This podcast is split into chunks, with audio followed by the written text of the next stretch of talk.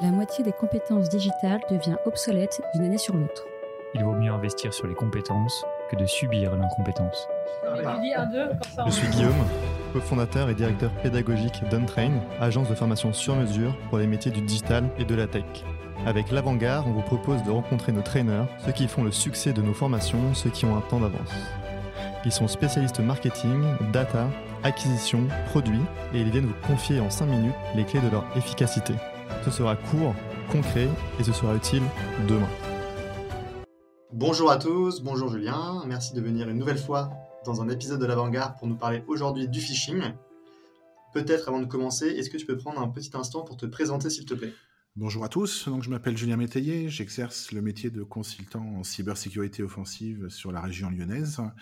Euh, j'ai également le plaisir d'animer la communauté OSINT euh, qui traite de l'open source intelligence et je suis également pentester et euh, red teamer. Merci Julien. Alors déjà peut-être enfoncer une porte ouverte. C'est quoi le phishing? Alors le phishing, en fait, ça consiste à envoyer un email à quelqu'un dans le but de le tromper et de l'inciter à cliquer sur un, lien qui va le, mener derrière à saisir, par exemple, ses informations d'identification ou un numéro de carte bleue ou des informations personnelles. Donc c'est un faux mail envoyé à une personne dans le but de le tromper. Et du coup, cette personne, elle peut être euh, salariée d'entreprise euh, ou ça peut être à titre individuel?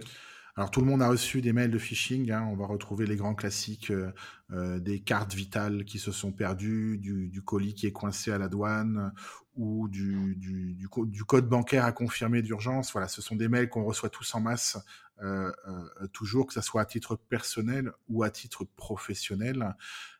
et aujourd'hui, peu, peu de systèmes sont réellement protégés à 100% contre ce genre de choses. Et est-ce qu'il existe différents types de phishing aujourd'hui? Alors oui, on, distingue deux grandes, familles de phishing euh, qu'on va appeler donc le phishing d'une part et le walling d'autre part. Le phishing, ça consiste à envoyer un grand nombre d'emails à un grand nombre de personnes, en général basés sur des data leaks euh, sur lesquels on, on travaille, qu'on peut récupérer sur Internet, et on va envoyer le mail le plus générique possible de manière à ce qu'il puisse correspondre au plus grand nombre. Donc on ne sait pas réellement à qui on s'adresse, c'est pas très ciblé, c'est pas non plus très efficace. En revanche, ça va travailler sur la masse, c'est-à-dire que sur la masse de mails envoyés, on va avoir un petit pourcentage de personnes qui vont cliquer sur euh, sur ces, ces liens-là et qui vont ensuite se faire avoir.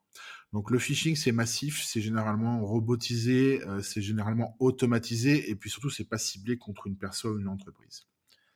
Le walling, en revanche, est beaucoup plus vicieux puisque là, il s'agit de cibler soit une entreprise, soit un groupe de personnes, soit une personne en particulier. Et du coup, on va euh, beaucoup plus travailler les emails de manière à pouvoir euh, correspondre, à, on va dire, à un email qui soit le plus crédible possible. Par exemple, quand je fais du phishing pédagogique, puisque ça fait partie des choses qu'on fait en entreprise pour la sensibilisation, euh, je vais aller regarder l'actualité de l'entreprise, savoir s'il y a eu des, comités d'entreprise ou des événements en particulier. Et on va généralement essayer de coller à l'actualité de l'entreprise quand on voyait ce type de mail en disant, euh, par exemple, veuillez trouver euh, les, photos du dernier événement qui, ont, qui a été fait la semaine dernière. Et encore une fois, plus ça se rapproche de quelque chose de réel et plus le risque de cliquer, la tentation de cliquer pour le destinataire est grande. Ensuite, on va essayer bien sûr de contourner les systèmes anti-spam et, anti-phishing des, serveurs de messagerie. Donc, on va essayer d'envoyer les emails avec des emails qui ressemblent à des existants. Il existe d'innombrables techniques pour envoyer un email de phishing, mais encore une fois, le but est que, en apparence en tout cas, ça ressemble à quelque chose de vrai et surtout de légitime. Un petit peu comme tu expliquais dans l'épisode précédent autour de l'arnaque et la facture pro. Alors oui, c'est ça. On va, on va essayer de, de, tout, tout, indice aujourd'hui qui, qui, qui, sort du quotidien va alerter son destinataire, notamment dans les entreprises où la sensibilisation a souvent été faite. Donc quand un phishing est mal fait, en général, il n'est pas efficace. Euh, en revanche, les techniques qui consistent à imiter euh, euh, le plus près possible les habitudes des destinataires vont être efficaces. Je donne un exemple. Si on arrive par exemple à déterminer, je ne sais pas quel est le logiciel de comptabilité ou de RH qui est utilisé dans l'entreprise, et ça avec un petit coup de téléphone, les, hackers savent obtenir ce type d'informations hein, par, par, social engineering, on va par exemple générer une notification d'un de ces logiciels. On va aller regarder comment il est fait, on va imiter les emails de notification tels qu'ils sont générés, et puis on va envoyer un mail en disant à quelqu'un vous n'avez pas saisi vos heures du mois, votre, votre fiche de salaire est bloquée, cliquez ici pour saisir vos informations, etc. Et là, on va surfer encore une fois sur un événement généralement, soit un événement très habituel, soit un événement très inhabituel, en mettant toujours cette, cette, cette chose qu'on va retrouver dans tous les mails de phishing, c'est l'urgence à la décision. Il faut faire quelque chose avant une certaine date. Pourquoi? Parce que ça empêche de réfléchir et ça met la personne dans un état de dire il faut que j'agisse vite, je ne réfléchis pas, je ne prends pas le temps de vérifier avec mon service informatique, avec mon copain informaticien ou à la machine à café que ce mail est légitime ou pas. Donc c'est quelque chose qu'on va retrouver dans la plupart des mails de phishing, c'est la notion de d'urgence et de choses importantes à faire. Encore une fois, l'idée étant d'empêcher de réfléchir sur ce type de choses. Et alors les impacts pour une entreprise, ça peut être quoi, par exemple? Alors, en fait, il y a plusieurs niveaux d'impact pour l'entreprise. Euh, le premier niveau, déjà, sur les emails, vous savez qu'on peut mettre des images, et par défaut, les, logiciels de messagerie n'affichent pas les images. Et ça, on ne sait pas toujours pourquoi, mais la raison est assez évidente, c'est qu'à partir du moment où vous affichez une image distante sur un email, vous envoyez une requête quelque part, et dans cette requête, il y a l'adresse IP de l'entreprise ou du terminal sur lequel vous vous trouvez. Donc à partir du moment déjà où vous ouvrez l'email, au sens, euh, euh, j'affiche les images d'un email, vous envoyez déjà une information intéressante à un potentiel hacker qui va pouvoir s'en servir par exemple pour derrière faire une attaque de hacking beaucoup plus classique destinée à une adresse IP ou un serveur. Et puis euh, ensuite sur les emails, il y a souvent des liens. Et c'est là-dessus que vont jouer la plupart des des hackers qui font du spear phishing, c'est-à-dire du, phishing très ciblé, euh, ils vont essayer de gruger ces fameux liens pour que ça ressemble à des liens officiels. Par exemple, si, si, le nom de mon entreprise, c'est mondomaine.com, tout accroché, eh ben, je vais aller déposer mon-domaine.com et mon lien, en fait, il va ressembler euh, à, mon entreprise. Ça, c'est très classique. On peut doubler les lettres aussi, rajouter des lettres. On peut remplacer les, les I par les L par des 1, par exemple. Ça se voit pas très bien selon la police qui est utilisée par le logiciel.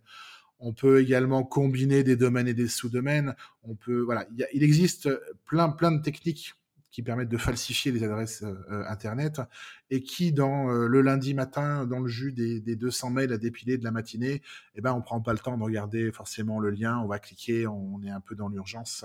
Et, c'est bien sûr le lundi matin et le vendredi soir que, ce type de, de mail est très dangereux à recevoir, en tout cas. Et puis, ces, ces liens, ils vont mener généralement vers des sites qui vont euh, imiter des sites que vous, que vous connaissez, alors que ce soit un site bancaire si c'est à titre personnel, ou le site euh, de gestion des ressources humaines si c'est professionnel, ou un site euh, Google, ou un site Facebook, enfin, whatever, là, ça, ça va dépendre de la, de la stratégie adoptée par le hacker.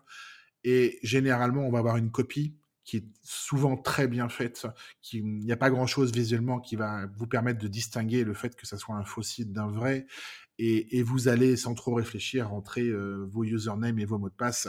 Et à partir du moment où vous avez cliqué sur le bouton, ou même dès la, première touche que vous avez tapée, l'information a été capturée et envoyée vers, euh, vers votre, votre hacker. Alors j'ai une question peut-être un peu naïve, mais moi, l'arnaque euh, donc du, du phishing, pardon, je l'ai en tête avec des pièces jointes. J'ai l'impression que c'est les pièces jointes qui sont dangereuses, pas forcément les liens, les images. Donc euh, pourquoi on a cette. Euh, c'est pas du tout le même risque. Le phishing, ça consiste vraiment à tromper le destinataire et à essayer de l'envoyer vers une copie d'un site. Euh, ce, que, ce à quoi tu fais allusion, c'est plutôt l'envoi de virus qui est envoyé sous la forme de pièces jointes. Alors ça peut être des virus qui sont sous fichier zip. On les reconnaît généralement quand ils s'appellent .exe. La plupart des antivirus font quand même plutôt bien leur travail aujourd'hui pour filtrer ces, ces, mails-là qui généralement n'arrivent pas. En revanche, les antivirus connaissent très bien les, les, virus qui existent aujourd'hui, mais connaissent pas forcément ceux de demain matin. Et le danger, c'est le nouveau virus ou le virus qui aura muté ou qui aura été refait. Et celui-là, à partir du moment où vous allez lancer la pièce jointe, alors ça peut être vicieux, ça peut être dans un fichier PDF, ça peut être dans un fichier Word. Et si votre antivirus n'est pas forcément euh, soit à jour, soit même tout simplement installé, le risque, c'est d'exécuter un programme sur l'ordinateur. Donc ça, ça peut être dramatique. Euh, le risque le plus fréquent en entreprise, c'est le ransomware, puisque ça veut dire que le, programme va ensuite chiffrer les données de l'ordinateur, voire des ordinateurs du réseau, voire du système d'information, pour demander une rançon en contrepartie. C'est ce qu'on entend tous les jours dans la presse aujourd'hui euh, sur les, hôpitaux, les mairies, qui ne sont pas très bien protégés sur ces sujets-là. Euh, mais ça peut être également un virus plus vicieux qui va s'installer un peu à votre insu sur le poste de travail et va commencer à suivre tout ce que vous faites au quotidien, récupérer ce que vous tapez au clavier, les informations que vous pouvez consulter. Euh, là aussi, la, variété des virus et des, des, malwares qui peuvent se lancer euh, est, sans fin. Et à partir du moment où vous avez cliqué sur un, un mauvais fichier et que l'antivirus n'a pas fait son travail, oui, il y a un danger immédiat pour vous personnel comme pour l'entreprise. D'accord, merci, c'est super clair. Et alors justement, en tant qu'entreprise, comment lutter efficacement contre le phishing à grande échelle? Alors depuis des années, on fait de la sensibilisation euh, amicale euh, auprès des collaborateurs et on se rend compte que ça ne fonctionne pas. Euh, en, tant que consultant en cybersécurité offensive aujourd'hui, je suis partisan de mettre les doigts dans la prise pour comprendre que ça fait mal, c'est-à-dire de, faire du phishing pédagogique, donc d'envoyer très régulièrement aux collaborateurs, alors bien sûr dans le respect du code du travail, hein, puisque ces, tests-là ne, peuvent pas être faits n'importe comment, hein. ils doivent être faits par des professionnels et en respectant la réglementation, mais de dire voilà à un moment donné, il faut peut-être faire l'erreur pour comprendre euh, qu'on a fait une erreur et d'être sensibilisé ensuite en comprenant pourquoi on a cliqué, pourquoi on n'aurait pas dû cliquer. Et aujourd'hui, euh, il faut le faire très régulièrement parce qu'on se rend compte que même six mois après, les bons réflexes sont oubliés. Et c'est quelque chose qui doit rentrer dans l'ADN de l'entreprise aujourd'hui, de dire on sensibilise nos collaborateurs régulièrement, on varie la manière dont on va les tester. Et bien sûr, on va... Euh, comment dire, accorder une grosse importance sur le sujet du phishing. Le, petit chiffre intéressant de l'année 2020, je crois, c'est que 24% des entreprises ont fait un licenciement pour faute grave suite à un clic sur un mail de phishing. Et ça, c'est quand même quelque chose qu'il ne faut pas oublier pour les salariés en disant, aujourd'hui, si vous avez été sensibilisé sur ces sujets-là et que vous ne faites toujours pas attention à ce que vous faites, c'est un motif de licenciement. Et, aujourd'hui, c'est un motif de licenciement qui est complètement acceptable. En effet, du coup, c'est super important euh, de bien euh, se renseigner et, se protéger. Mais du coup, est-ce que là, c'est des bonnes pratiques, c'est euh, mettre le doigt dans la prise, comme tu dis, mais est-ce qu'il y a des logiciels qui permettent de se protéger? Est-ce que côté équipe IT, il y a des choses à faire? Pour euh, protéger l'ensemble de ses salariés? Alors le problème, c'est que les techniques de phishing évoluent euh, tous les jours et que, j'ai envie de dire, les systèmes de protection ont toujours un petit peu un train de retard euh, sur ces sujets-là. Autant on peut se prémunir techniquement assez facilement du phishing massif et industriel, par exemple avec des systèmes comme Mail in Black qui vont permettre de demander une confirmation alors qu'on reçoit pour la première fois un email de quelqu'un, voilà, qui vont être efficaces en fait sur la partie automatisable du phishing. Autant contre un spear phishing, il est quand même beaucoup plus difficile de, s'en défendre. Il existe des, choses qui sont mises en place, comme ce qu'on appelle le SPF, le DMARC ou le DKIM, qui sont trois techniques aujourd'hui utilisées par la plupart des, administrateurs de messagerie. Mais on constate quand même que ces protections sont souvent contournables. À partir du moment où on a quelqu'un qui est déterminé et compétent en face, euh, c'est pas c'est pas une science exacte. Donc euh, Aujourd'hui, c'est vraiment la vigilance des utilisateurs de messagerie qui va faire la différence. Euh, bien sûr, on va leur, euh, filtrer peut-être 90% des emails, mais pour les 10% restants, c'est-à-dire les emails qui sont bien faits, c'est vraiment la vigilance qui va, faire la différence. Eh ben merci Julien pour toutes ces explications. Peut-être pour conclure ce podcast, est-ce que tu aurais des ressources supplémentaires à partager? Alors, c'est une vidéo que je passe souvent à, mes étudiants quand, quand, je fais de la sensibilisation ou quand je donne des cours. il y a une série de vidéos sur YouTube que vous trouverez facilement qui s'appelle Hack Academy, qui est une, une, campagne qui date de quelques années maintenant, qui a été éditée par l'ANSI, qui fait vraiment un excellent travail euh, et qui a le mérite de prendre sur le ton de l'humour, bien sûr, des sujets comme le phishing ou comme le, les leaks des données personnelles. Il y a quatre ou cinq vidéos, elles sont, très sympas à regarder et elles ont le mérite quand même de mettre le doigt euh, où ça fait mal. Donc voilà, je vous invite à aller la regarder euh, dès à présent. Eh ben merci Julien, on la mettra en lien du coup en commentaire à ce podcast. Et on te dit à très bientôt pour un prochain Merci de votre accueil et à très bientôt.